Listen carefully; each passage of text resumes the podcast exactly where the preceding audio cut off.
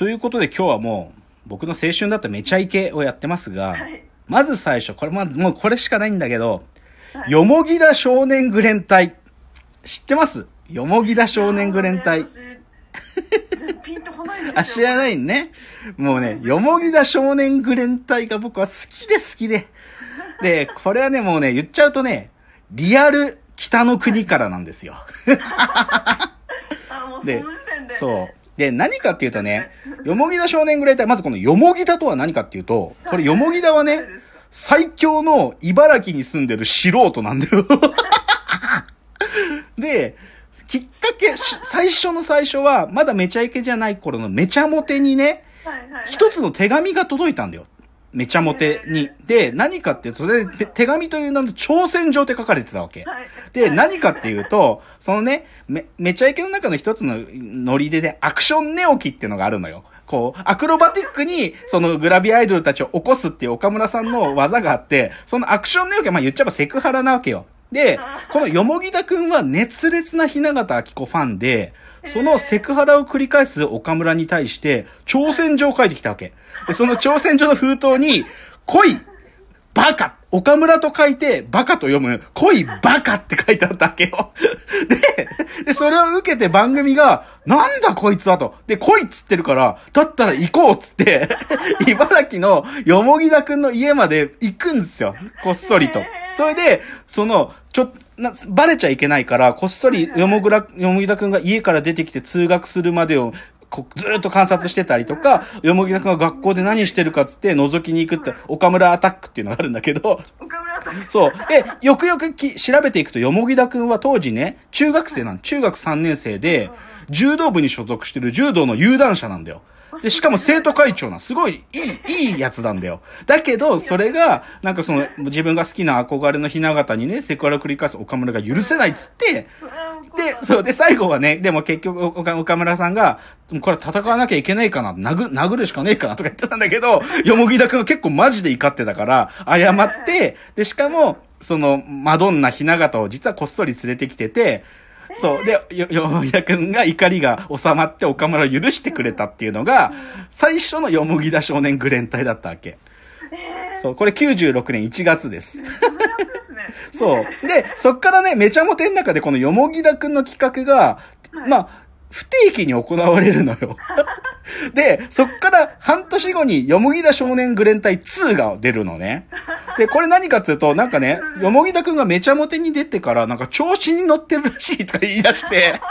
調子に乗ってるっつって、あの、内山くん、あの、内山くんね、あの、さんま先生の子供である。内山くんと一緒に行って、よもぎだを懲らしめろっつって、そう、それでね、よもぎだくんが学校行ってる間に、家のね、あの、玄関の扉のとこに、夜8時市民球場に来いっつって 書いてあって、それで、三街道市民球場ってなんだよ。茨城の三街道ってとこなんだけど、そこによもぎだくんを呼び出して、です、まあ、それでね、よもぎだくんが一人でこう、8時にやってくるんだけど、で、そこで柔道対決をして、よもぎだくんが圧勝して、ご褒美に雛形さんからほっぺにキスをしてもらうっていうのが、よもぎだ少年グレータイ2。そうこんなんばっかだよ。そう。で、それでまあ、めちゃモテが終わり、でね、こっからですよ、よもぎだくんのもうね、人生にめちゃイケが入り込んでくの。そう。で、めちゃイケに番組が変わった99年。はい。まあ、この時よもぎだくんは高校3年生。で、よもぎだくんが大学受験をするこの年に、めちゃイケは半年以上よもぎだくんに張り付くのよ。すごいんだよ。もうこっそり撮ってんの。で、よもぎだくん、で、ぜ全然よもぎだくんにはまだせ し接触しないんだよ。隠し撮りずっとしてんの。よもぎだくんで、しかもよもぎだくんがどこの大学を受けようとしてるかって、筑波大学なんだけど、で、それを岡村は知って、で、だったら俺も大学受験するっつって、岡村さんも筑波大学の受験を決めるわけ。そう。で、家庭教師を連れてきて、8年ぶりの猛勉強をして、よもぎとと同じ、俺もキャンパスを歩くって言い出して。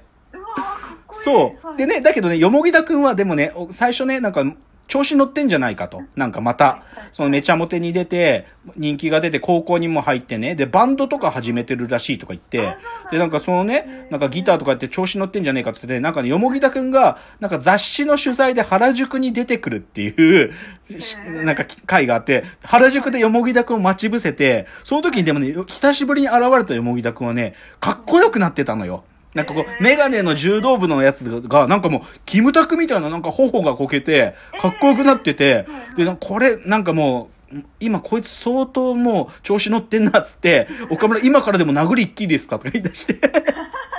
そう、だけど、それでね、その雑誌の取材っていうのはまあ完全に仕込みだから、いろいろ聞いていくとあそう今好きなテレビ番組はっていうと、やっぱりそこでもめちゃイケって答えてくれてあ、好きな芸人はナインティナイン。で、好きな、あの、女性は雛形あき子って書いてあって、あ、よもぎだよもぎだのままやんっつって、そう、でもそれで、でも別になんか邪魔しない、邪魔しちゃダメだから、よもぎだがずっと一生懸命勉強してんだよ。で、それは絶対接触しないんだけど、よもぎだがいつも、その、なんかね、公民館みたいなところで勉強してんだけど、そこに隠しカメラいっぱいつけて、いよいよよもぎだに種明かしするんだけど、俺たちはずっとお前を見てたぞっていうことをちょっとずつ明かしていくのね。えそれで、さい、あのね、よもぎだにね、ジャンパーをプレゼントしたの。なんか、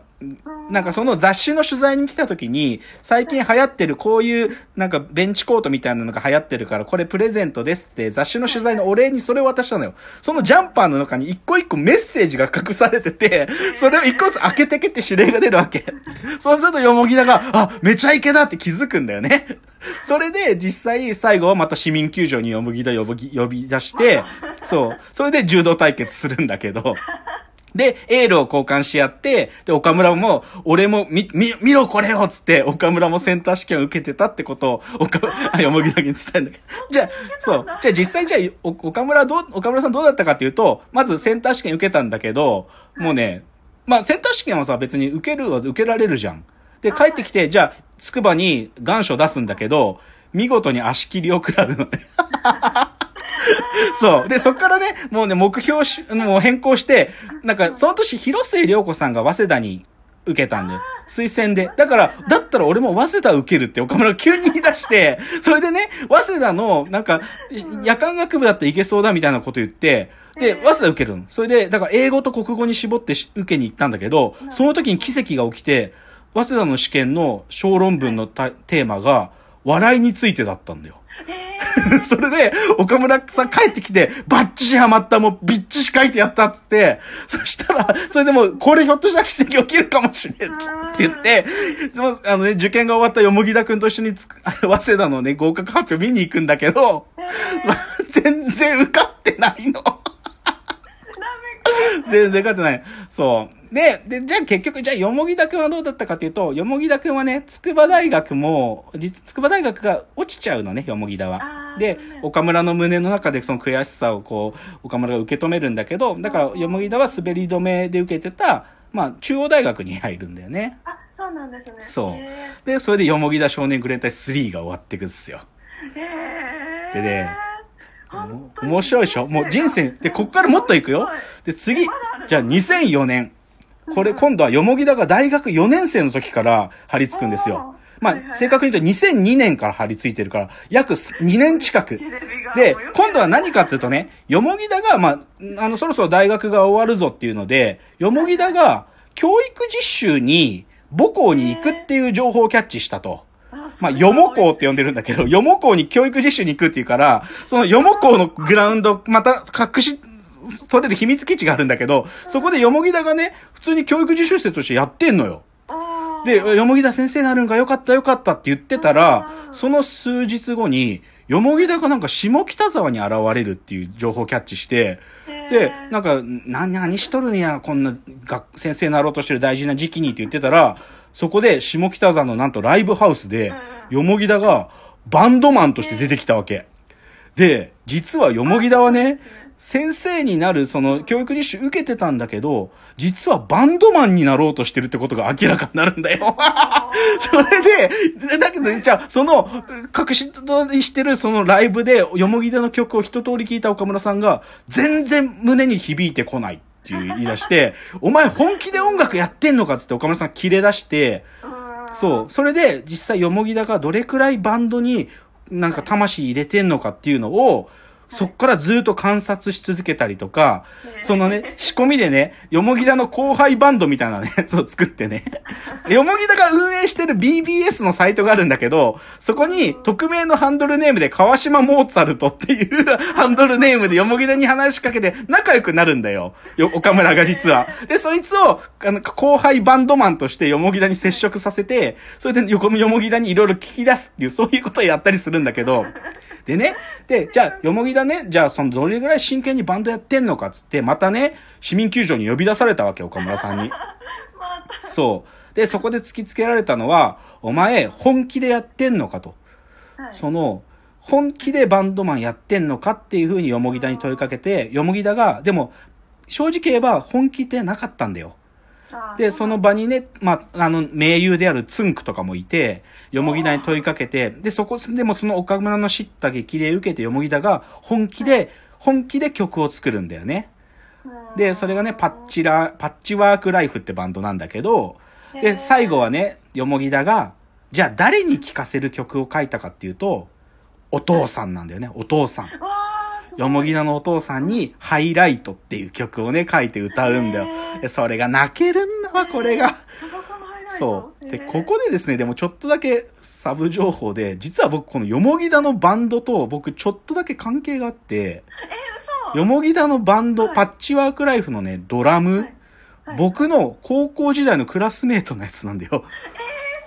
堀越啓太ってやつなんだけど、そう。そういうのもね、僕、テレビ見ててぶっ飛んだもん。え？啓太じゃんつって。そう。そう。そう。でも、でもそれで最後、よもぎだは、そう、パッチライク、パッチラワークライフでいい曲書いて、ひとまずそのかん、その、もよもぎだ少年グレン隊4は完結します。で、で、いよいよ、じゃあ、ラスト、よもぎだ少年グレン隊ファイナルがもう一個あるんで、ちょっと次のチャプターに持ち越しますね。次のチャプターです。